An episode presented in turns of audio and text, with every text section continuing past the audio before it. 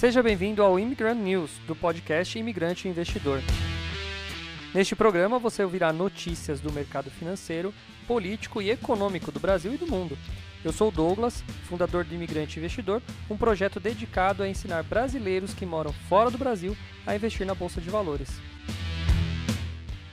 Se quiser saber mais sobre meu trabalho, me siga no investidorimigrante ou se inscreva no meu canal do YouTube, youtube.com.br imigrante investidor. Agora vamos às notícias de hoje. Valendo! Fala imigrante, beleza? Tudo bem com você aí? Estamos começando mais um Imigrante Investidor aqui, o Imigrante News. As notícias do mercado de bolsa de valores para você que mora aí fora do Brasil. E sejam todos bem-vindos. Hoje, sexta-feira, dia 4 de fevereiro. Sextou, Jonas! Sextou! Se... É, amanhã a gente trabalha. É. Mas tá bom. Tinha que ser um sábado. Não, mas já tá bom. Né? Amanhã é um dia mais tranquilo. Geralmente é um dia que a gente tem é, pra fazer uma espécie de review, né? Fazer os fechamentos, fazer alguma melhoria. É, o dia que a gente vê se entrou grana, né? Pra ver se valeu a pena a semana ou não, né? Então é um dia que a gente faz aquele famoso balanço, né? Mas é um dia mais tranquilo. Já tá bom. Só o fato de ter aí a tranquilidade de ver o fim de semana chegando ali, né? A luz no fim do túnel, a gente já fica um pouquinho mais feliz. E vocês aí muito felizes também por estar, fico muito feliz por estar vocês participando aqui comigo. Brasil lá fora mandou ó, vários quem é o Brasil lá fora? Olha lá, Maria... Mariane, sextou, hein? Mariane, do lado aqui, ó. Entendeu? Tem a geladeirinha aqui, ó. Tá, tá recheada. Tá recheada a geladeira. Né? Hoje vai ser bom dia. Ah, hoje eu falei pra você, né? Hoje eu recebo aqui em casa o meu aluno número 1, um, que vem lá da Austrália. Ele me deu esse bumerangue aqui, ó. Ele veio me visitar hoje. O Fabinho veio me visitar hoje. Ele foi meu aluno número 1, um, literalmente. Literalmente né? Para quem já assistiu meu mini curso sabe que eu comecei dando aula de bolsa de valores há 10 anos atrás, mais de 10 anos, né? Estamos em 2022, há 12 anos atrás. E aí eu comecei dando aula pro pessoal. Nossa, agora eu percebi que a câmera está invertida. Aí, melhorou. eu vejo pelo B aqui, ó. Esse B foi uma jogada. Esse aqui. Para eu ver se a câmera está invertida ou não. Mas eu falei com, falei com ele, ele está aqui no Brasil. E aí ele vem me visitar hoje, vem jantar aqui em casa, pá. E ele foi, foi o seguinte, ele eu conheci ele na Multilaser, né, em 2012. Olha que louca essa história, Jonas. Esse cara nasceu na mesma cidade que eu. Somos de Mauá, tá? E aí o que aconteceu? Ele estudou na mesma escola que eu, eu sou de 84, eu acho que ele é de 85. Tava pensando isso ontem quando eu falei com ele, depois que eu falei com ele. Eu falei, acho que ele é de 85. Então acho que ele tava uma série abaixo de mim na, na escola. No máximo duas, mas eu acho que ele é uma, porque minha irmã tava duas abaixo de mim. Então ele teria estudado com a minha irmã, talvez, só se ele foi de outra sala, porque na época acho que tinha lá a primeira série A, B e C, aquelas coisas assim, né? Mas enfim, e ele estudou na mesma escola que eu. Eu nunca estudei 10, eu estudei 10 anos lá no, no Colégio Barão e nunca não lembro desse cara, não tenho nenhuma referência dele. E aí eu fui fazer consultoria, treinamento. Na época não era nem consultoria, treinamento de Excel na Multilaser. Fui dar treinamento lá dentro pro pessoal. E ele era o chefe de produção lá. Moleque, tinha 20 e poucos anos, talvez ali. E aí, em 2012 eu também tinha 20 e poucos anos, né? Aí, uh, beleza, dei o treinamento de Excel para ele. Hum, é, ah, tinha algumas coisas em comum, ele morou em Mauá. Talvez, eu não sei também, talvez o pai dele é, é, tenha trabalhado ali né, na, na, mesma empresa que meu pai, enfim, a gente morava na mesma cidade, muitas coisas em comum. Ele conhecia minha prima, eu achei ele no Facebook. Ah, você conhece minha prima tal, enfim. Aí, resumo da história. Ele. Um, algum momento eu falei, pô, eu tenho curso de Bolsa de Valores, quando eu dava aula de, aqui só na cidade, né?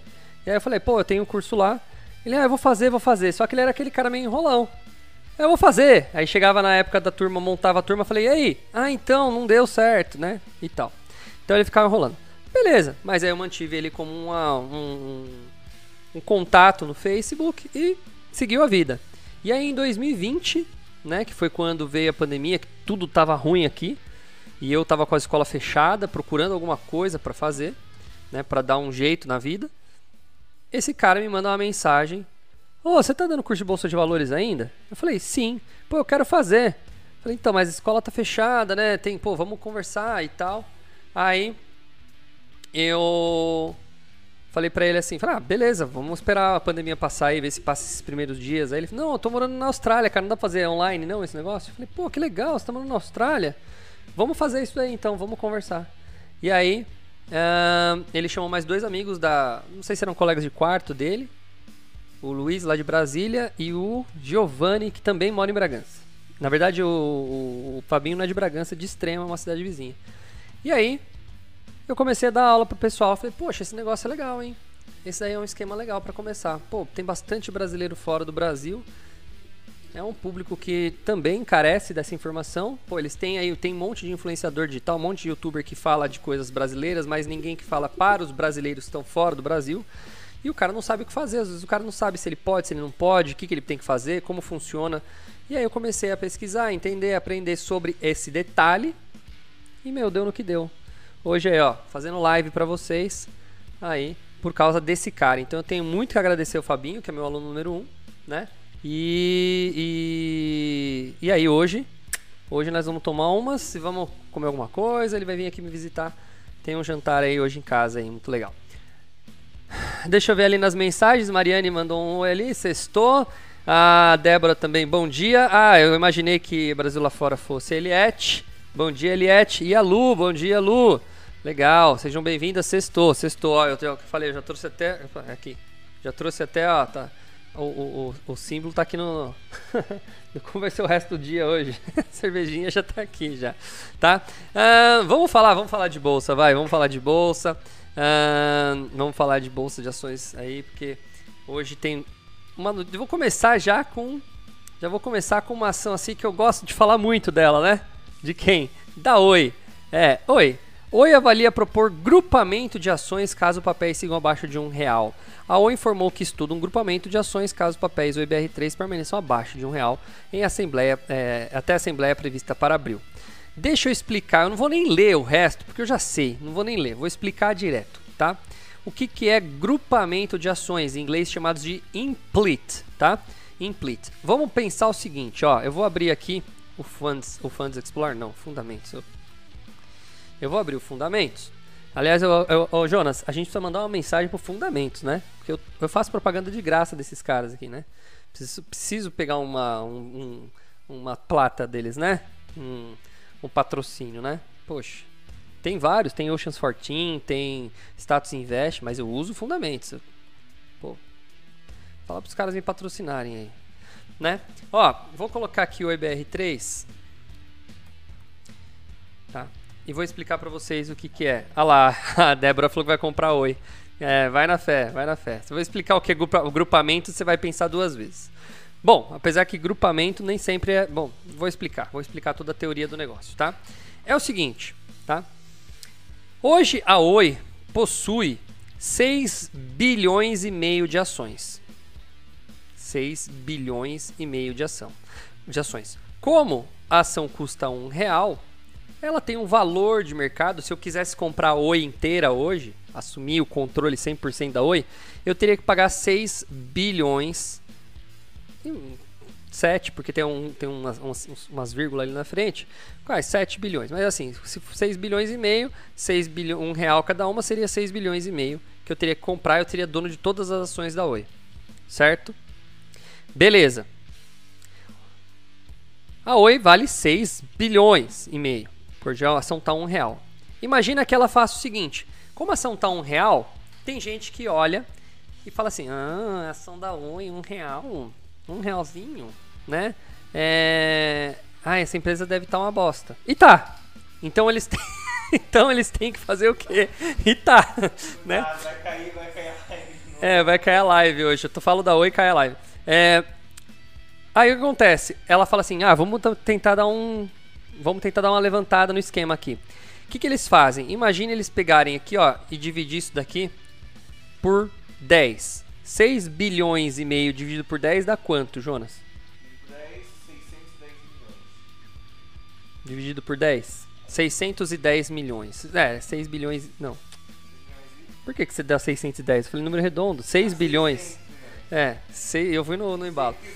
É, porque eu falei dividido por 10. 6 bilhões né? Um décimo dividido por 10, né? Então é 600 milhões. Então o que ela faz? Ela transforma, ela pega 10 ações, amassa e transforma numa ação só. Entendeu? E aí ela, ela transforma aquela ação que valia um real, magicamente ela vai para 10 reais. Porque eu juntei um pacote de 10 numa só. Entendeu? É a mesma coisa se falar assim, viu? Me dá, me dá 10 notas de um real que eu te devolvo 10. Sacou? Uma nota de 10. Né? Você pega. É a mesma coisa. 10 notas de 1 e uma nota de 10 é a mesma coisa. Só que psicologicamente é outro esquema. Entendeu? A empresa continua valendo 6 bilhões, mas ela tem menos ações disponíveis no mercado. Agora, qual é a vantagem disso? Eu não consigo vender mais 5 ações, eu só consigo vender 10. Certo? E aí o que acontece? Eu não tenho mais 1 milhão de ações na minha carteira, eu não tenho mil ações, eu tenho 100. Então, a ação fica mais escassa. É como se eu desaparecesse magicamente com uma pancada de ações. E aí, ela ficando mais escassa, quando eu vendo a quantidade, é, quando eu quero comprar ou quero vender, a quantidade acaba sendo menor, ela fica menos disponível no mercado. E aí, teoricamente, se a empresa fosse uma empresa ok, né? Teoricamente a empresa tende a se valorizar, porque é um papel mais difícil de achar, fica mais escasso você encontrar um papel da Oi. Então, o grupamento, teoricamente, é uma boa coisa.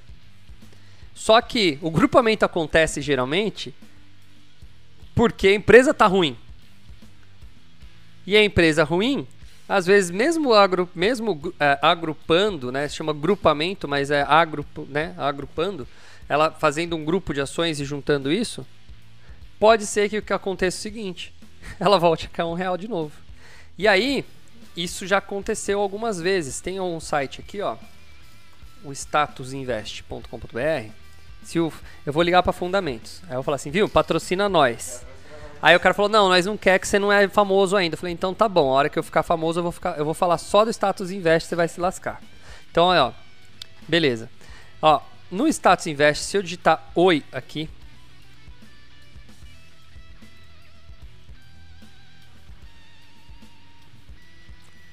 ele vai mostrar se ela já fez algum grupamento no passado. Tá aqui exatamente em aqui, não, não é aqui não. Aqui, desdobramento e grupamento. Bom, olha só.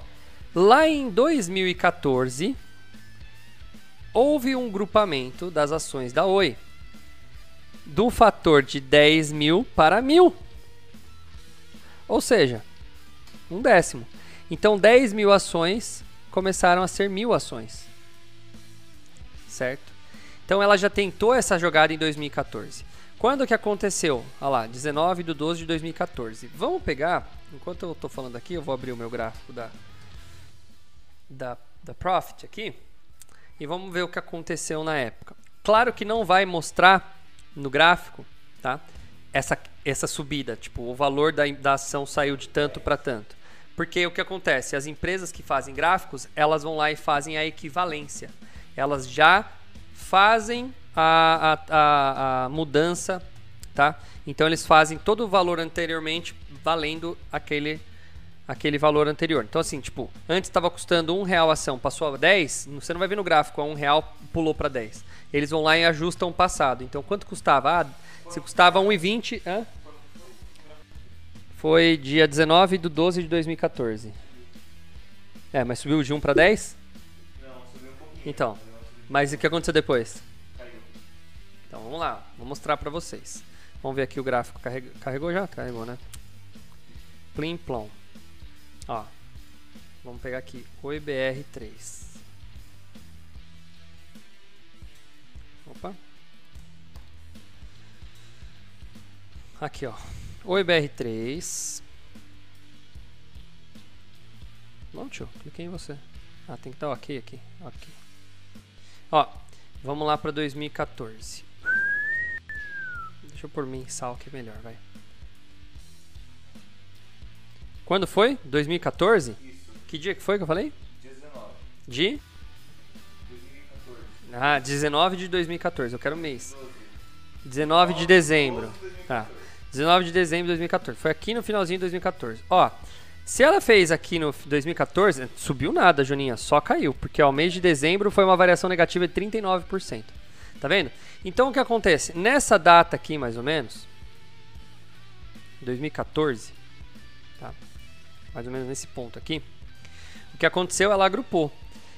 Teoricamente, no gráfico, como ela ficou valendo 10 vezes mais, ela tinha que subir de preço, né? Mas não, né? Então ela, ela foi, ela continuou caindo, mesmo ela subindo para 10 reais, ó, ela já estava, ó, pode ver que estava tendo aqui 10 reais. Então nessa época aqui, provavelmente ela já estava valendo um real e fez o grupamento e subiu para 10. E aí caiu de novo. Por isso que quando eu falo, tem até uma, uma, uma da Viver, que eu falo, ó lá, a Oi já chegou a custar 246 reais. Não é que ela custava 246, você tinha que ter 246 reais para comprar uma ação. Naquela época, tinha mais ações ainda e a ação custava mais barato. Entendeu? Naquela época, provavelmente, se não só teve um grupamento de acordo com o histórico, ela custava por volta de 24,60 nessa época. Foi o recorde de preço da Oi. Aí ela foi caindo, 24,60, foi caindo, foi caindo, foi caindo, foi caindo, chegou a 2,40 e pouco. Aí ela faz o grupamento. Chegou, na verdade, chegou a é, alguma coisa próximo de um real. Aí ela fez o grupamento. Aí voltou a cair de novo. E agora ela está querendo fazer o grupamento. Logicamente ela vai sair de um real para 10. Quer ver quem fez grupamento esses dias? A Saraivita. A Saraiva fez agrupamento. A Saraiva estava valendo menos de um real. E hoje ela está 15. Entendeu? Mas olha como no gráfico ela tá absurdamente maluca. Ela chegou a custar 400, 300 pau. Ó. Não é que custava 300 pau, é que antes tinha mais ações. E cada ação valia menos. E ó, ela fez o grupamento. Até que ela deu uma subida nesse mês, ó, se você for olhar. Depois do grupamento. Não sei quando que foi o grupamento dela, mas não faz muito tempo não. Aliás, ela subiu magicamente ontem, né? Por que, que ela subiu tanto ontem assim? Eu falei dela ontem. Parece que eu falo da ação, ela, ela, ela deslancha, bicho. Caraca, eu falei da Saraiva ontem, bicho. Ó, subiu de 9 para 14. Ó, vê se você acha essa notícia Saraiva pra gente ver o que aconteceu. Vocês entenderam? Tá? Então houve um grupamento. E é isso que ela vai provavelmente fazer. Não significa que ela vai subir. Pode ser que ela caia mais ainda, tá? Pode ser. A única vantagem é a escassez, mas isso não não é, implica em nada, tá bom? Uh, entenderam? Beleza. Agora vamos falar de uma empresa boa. Amazon. Ações da Amazon disparam 17% após dobrar o lucro em balanço e anunciar reajuste de preço no Prime dos Estados Unidos. Não, ela caiu hoje, mas ontem ela subiu. Tenta procurar notícias, Juninha. Não? Eu daqui a pouco eu procuro. Bom, a Amazon, vamos ver o que aconteceu com a Amazon aqui. A Amazon reportou um lucro líquido de 14 bilhões de dólares no balanço do quarto trimestre do ano passado, praticamente dobrando seu lucro líquido na comparação anual. Caraca! No mesmo período de 2020, o lucro líquido da, da empresa seria 7 bilhões. Ah, mas também, né? Todo mundo assinou a Amazon e comprou um monte de coisa na Amazon na pandemia, né? Dessa forma, o LPA somou 27,75 contra os 14 de um ano antes. O resultado líquido inclui um ganho Uh, antes dos impostos de 11 bilhões, uma receita na operacional de investimento da Amazon em ações ordinárias na Rivian Automotive, que concluiu uma oferta pública inicial em novembro. Após a divulgação dos resultados, as ações da empresa no pós-mercado em Nova York saltavam de 17,79 após ter fechado o pregão regular com queda de 7,81, acompanhando as perdas do Nasdaq do dia que foram influenciadas pela queda de valor do mercado Facebook, que teve sua pior sessão da história de toda a vida. Mark Zuckerberg deve estar chorando nesse nesse, hoje, hoje no banheiro em posição fetal. É, ele é rico, cara, pra caramba, mas olha. Quanto maior, maior o tombo, né, bicho? Pô, o cara tomou um tombo. Tudo bem que isso é um preço teórico, não é que ele perdeu, né? É que se é, as ações dele valem menos, né? então assim, a fortuna dele está sendo estimada num valor melhor. Ah, existe um negócio muito louco, gente. Eu vou, vou, falar uma coisa muito louca aqui que tem gente que não percebe, né? É, tem uma, um pensamento aí, principalmente a galera mais focada no pensamento de esquerda, que é a tal da taxação de fortunas, né? É, de grandes fortunas e tudo mais, ou as pessoas entendem errado o que, que é o que, que é fortuna, o que, que é patrimônio. É assim, ó. Pensa comigo. quando você fala que o, o, o, Jeff Bezos, que é o dono da Amazon, é o cara mais rico do mundo hoje, tá? E que a fortuna dele é não sei de quantos bilhões de reais, está quase chegando nos trilhões, tá? De reais. É, quando se fala isso, o que, que a gente entende, tá? Que o cara tem uma conta bancária, daí ele abre o Bradesco dele, certo? E aí tá assim, seu saldo bancário é, né? 930 milhões 827 mil, não, 930 bilhões 807 milhões e 45 reais e 99 centavos. Não é assim, não é o saldo bancário do cara. Não é o saldo disponível para saque. Não é o dinheiro que ele pode amanhã ir lá e comprar. É o valor do patrimônio. Então, por exemplo, o que, é patrimônio? Para quem já fez minha, meu curso de bolsa lá, eu já expliquei. Patrimônio é tudo que você tem que pode ser transformado em dinheiro. Então, por exemplo, eu tenho aqui a geladeira, eu tenho a cafeteira, eu tenho as TVs, eu tenho computadores. Se eu somar tudo isso, eu tenho um patrimônio. E ele vai ser somado no valor né, do que eu tenho de patrimônio. Certo? Claro que a empresa não é exatamente, o valor da empresa não é exatamente a TV, o computador, ou coisa, é o que ela pode gerar de dinheiro. Então tem uma coisa que é ali que a gente chama de é, intangível, é um valor intangível, ou seja, um valor que não dá para estipular exatamente, que é o valor da empresa caso eu quisesse vender ela para alguém, caso eu quisesse, é, o potencial que ela tem tem um valor, a quantidade de clientes, ou o know-how, enfim, tudo que a empresa tem, ela gera um valor em volta disso, não é só o valor da, da, da máquina que a empresa tem lá dentro. Então, quando você tem uma empresa, você tem uma fortuna dessa, quando fala, ah, o Jeff Bezos tem uma mega de uma fortuna, sim, mas não significa que é o dinheiro dele em caixa, é toda essa empresa. E aí os caras falam, não, a gente tem que taxar esse cara, tudo bem, eu até concordo que talvez o imposto para pessoa física, né, deveria ser mais progressivo, porque hoje é o contrário, né? Vamos falar um pouquinho de sistema tributário político aqui teoricamente hoje o rico ele paga menos que o pobre em relação ao quanto ganha. Então se o pobre ganha mil reais ele, ele paga hoje mais ou menos 400 de imposto, né? Então o rico se ele ganha um milhão de reais ele deveria pagar 400 mil de imposto, né? Mas ele não paga, ele vem, então em porcentagem ele paga menos. Tá? Então até concordo que talvez tenha que pensar em alguma coisa para que o rico pessoa física, não PJ, para que o rico pessoa física pague mais de imposto em relação ao pobre, percentualmente. Porque daí ele tá. Ele tem mais sobra, vamos dizer assim. Ele consegue sobreviver mesmo pagando mais imposto. O único ruim é que daí ele tem que manter a sociedade. Não é obrigação dele. É obrigação do governo. Certo? Mas tudo bem. Aí é uma outra discussão. Então, o que acontece? As pessoas acham isso aí. Mas na verdade, por exemplo, o Jeff Bezos hoje. É... Ele é responsável por quantos empregos? Ele é responsável por quanta gente ganha dinheiro nas costas do Jeff Bezos, né? Por exemplo, o Neymar, cara, né? Não sou fã do Neymar, não sou fã de futebol. A pessoa Neymar não me agrada muito. Não tenho nada contra também, não tenho raiva nenhuma, mas é um cara que não vejo nenhuma vantagem. Enfim. Mas é inegável que tem um monte de gente que ganha dinheiro porque o Neymar existe. Por quê? Você pega o tiozinho vendendo aquela, aquela bandeira do. Que time que o Neymar tá hoje? PSG? Acho que é PSG. Pô, o cara ganha dinheiro ali, o vendedor de bandeira na porta do estádio, entendeu?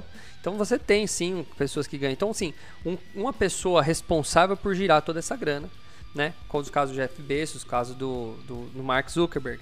Então, quando a gente fala que ele tem muito dinheiro, claro, ele tem muito dinheiro. Mas não é esse dinheiro que a gente vê na, revi na, na, na, na revista Time, lá naquela. Né, numa, numa revista qualquer aí de, de, de, dinheiro e tal. Não tem. Aquilo é a, for, a fortuna que a gente fala. O cara pega talvez a, o tamanho da empresa, o quanto ele tem de casa, de carro, lá, lá, lá, lá, soma tudo e aí faz uma projeção da fortuna dele. Então é a mesma coisa. Não é que o Mark Zuckerberg perdeu dinheiro, ficou pobre hoje porque as ações caíram. Teoricamente, as ações dele valiam é, tanto anteontem e hoje valem menos. Então, se ele hoje se desfizesse da empresa, né, a empresa ele, ele, ele perderia, ele deixaria de ter essa grana. Fala, Rafa. Beleza, Rafa? O Jonas aí, ó, mandou um oi pro Douglas e pro Jonas, o Rafael. Puxa saco. Você fica puxando o saco dos alunos, aí, ó, os caras mandam pra você. Tá vendo? Ah, tá fazendo um trabalho bem feito. O cara tá aqui olhando o vídeo de gorda levantando o um negócio lá que eu vi aí, ó. Você tá vendo o vídeo aí, rapaz. Vendo, vendo piada aí. O cara, tô trabalhando, o cara tá vendo piada, bicho. Ah, lá, tá mulher lá fazendo exercício lá. Vamos lá. Ah, continuando. Próximo. O cara finge que trabalha, quer enganar quem? Vamos lá. Hum, deixa eu ver o que tem de Bitcoin aqui. Vamos falar de Bitcoin, vamos falar de criptomoeda. Faz tempo que eu não falo de criptomoeda. O que, que tem de bom aqui? Bom. Nossa, vamos ver essa aqui. Vamos falar umas coisas malucas aqui.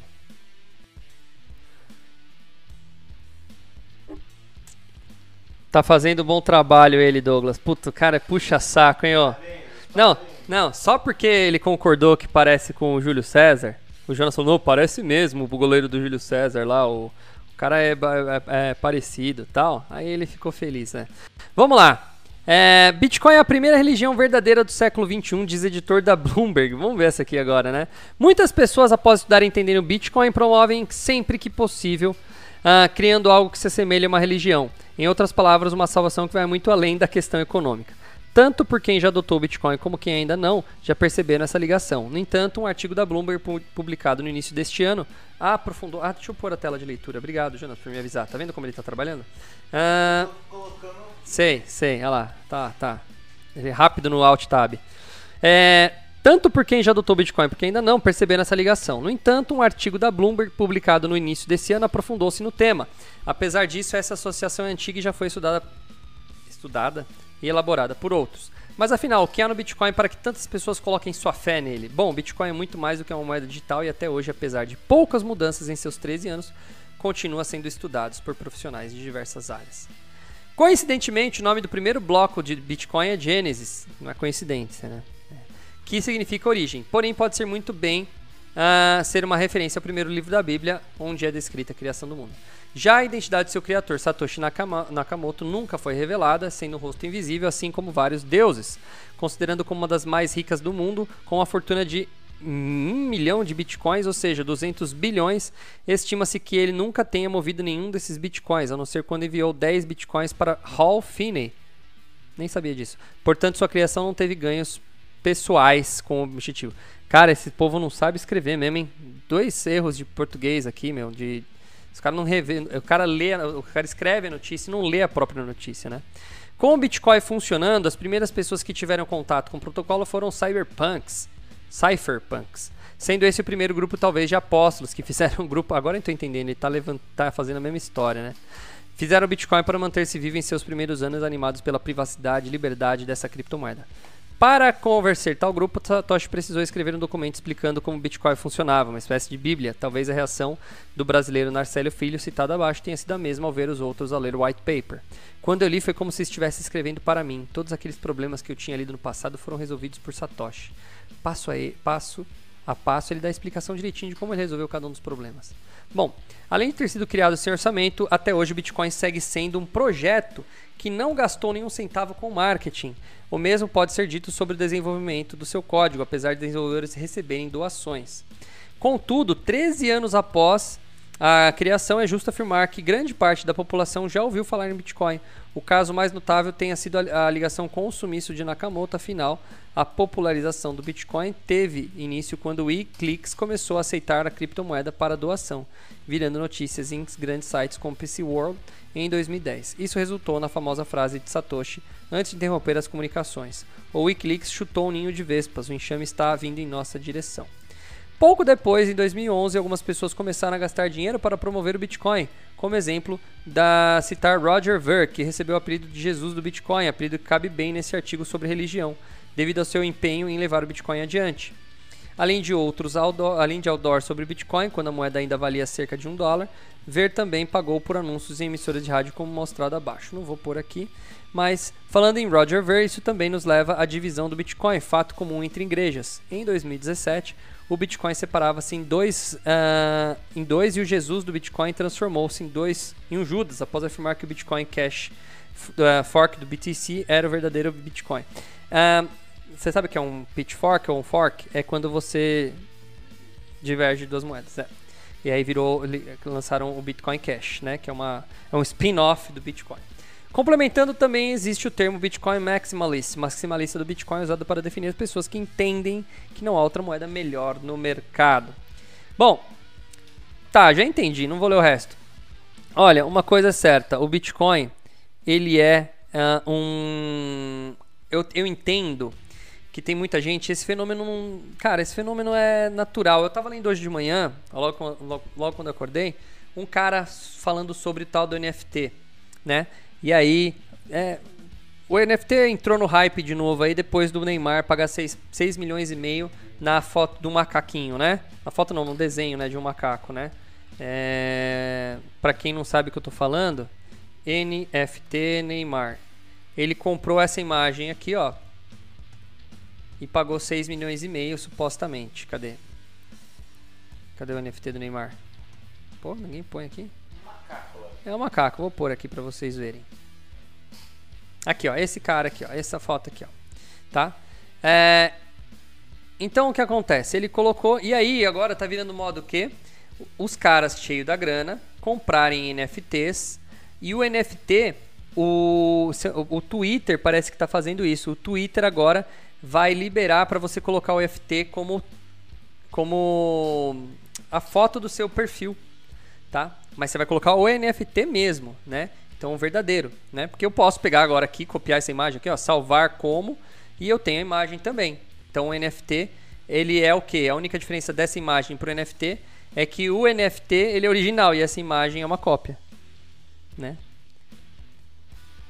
O que foi? O que, que você está dando risada? Ah, não.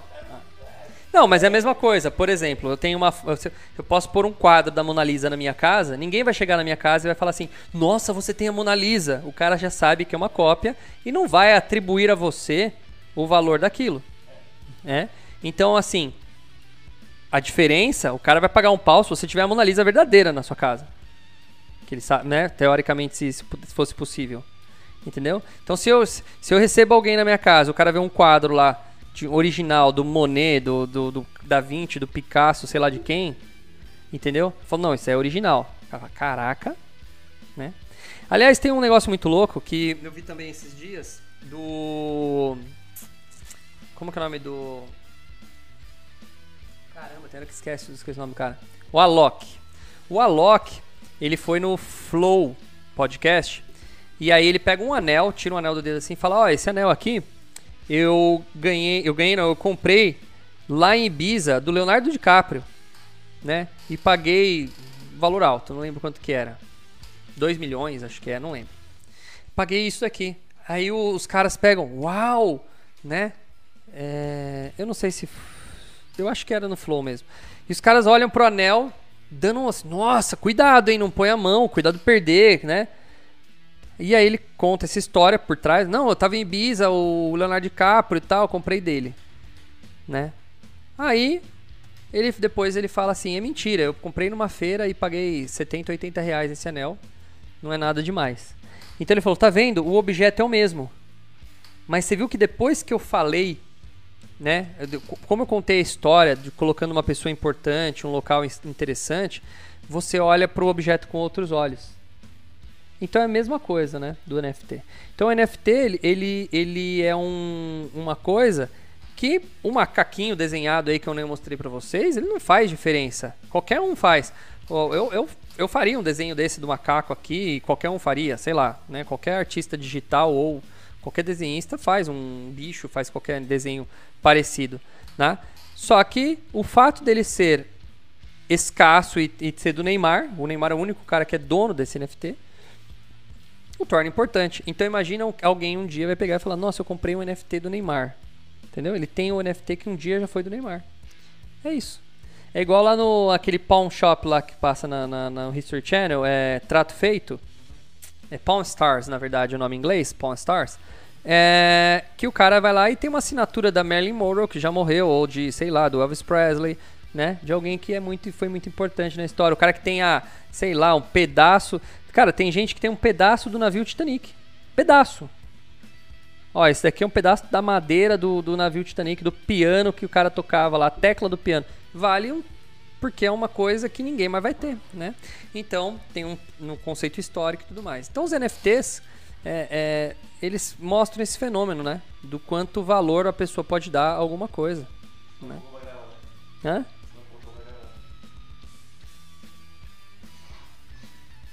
Esqueci. Bom, que mais? Vamos lá, continuando. Você tem que falar, cara. Tem, tem, eu tenho que ter esse hábito, fazer um checklist aqui, tá? Bom, vamos dar uma olhada aqui Galera, tá aí? Tá. Vamos dar uma olhada aqui que tem aqui como que tá os mercados mundiais hoje, falando em Bitcoin também. 37 mil doletas o Bitcoin, tá dando uma subidinha de leve. É, eu acho que tá na hora de começar a comprar devagarzinho, viu? Devagarzinho. Então, tipo assim, se eu tiver 10 mil reais, eu vou comprar mil por semana, entendeu? Fazendo um preço médio legalzinho de Bitcoin, tá? é, para se posicionar melhor. Ethereum já está se, se, se recuperando também. Uh, o BNB, putz, não deu tempo. Ele recomeçou aqui a página. Pera aí, deixa eu voltar lá. O BNB, BNB, BNB, cadê o BNB? Volta, meu. O BNB 373, tá, tá no preço também, não tá muito fora, tá? Vamos ver como estão as bolsas do mundo. Dow Jones, SP 500, tudo caindo na Europa. Ó, Europa e Estados Unidos caindo. Nossa, que chato, velho. Ele fica carregando 300 coisas da pasta. Aí, tá? Ah, e Brasilzão tá mais ou menos, segurando aí. Tá, deixa eu ver se tem alguma notícia legal internacional. Pra hoje. Poxa, já deu, já deu 38 minutos de live, cara? Caçamba, bicho. Então eu posso terminar já. Alguma notícia aqui? É. Até agora tudo tranquilo. Bom, então posso finalizar. Acho que tá bom de notícia hoje. Deixa eu dar uma última passada no Infomani só para ver se não deixou passar alguma coisa. Se o Infomani tivesse aberto. Vai, Infomani, tá carregando bem na hora. E é isso aí. Hum...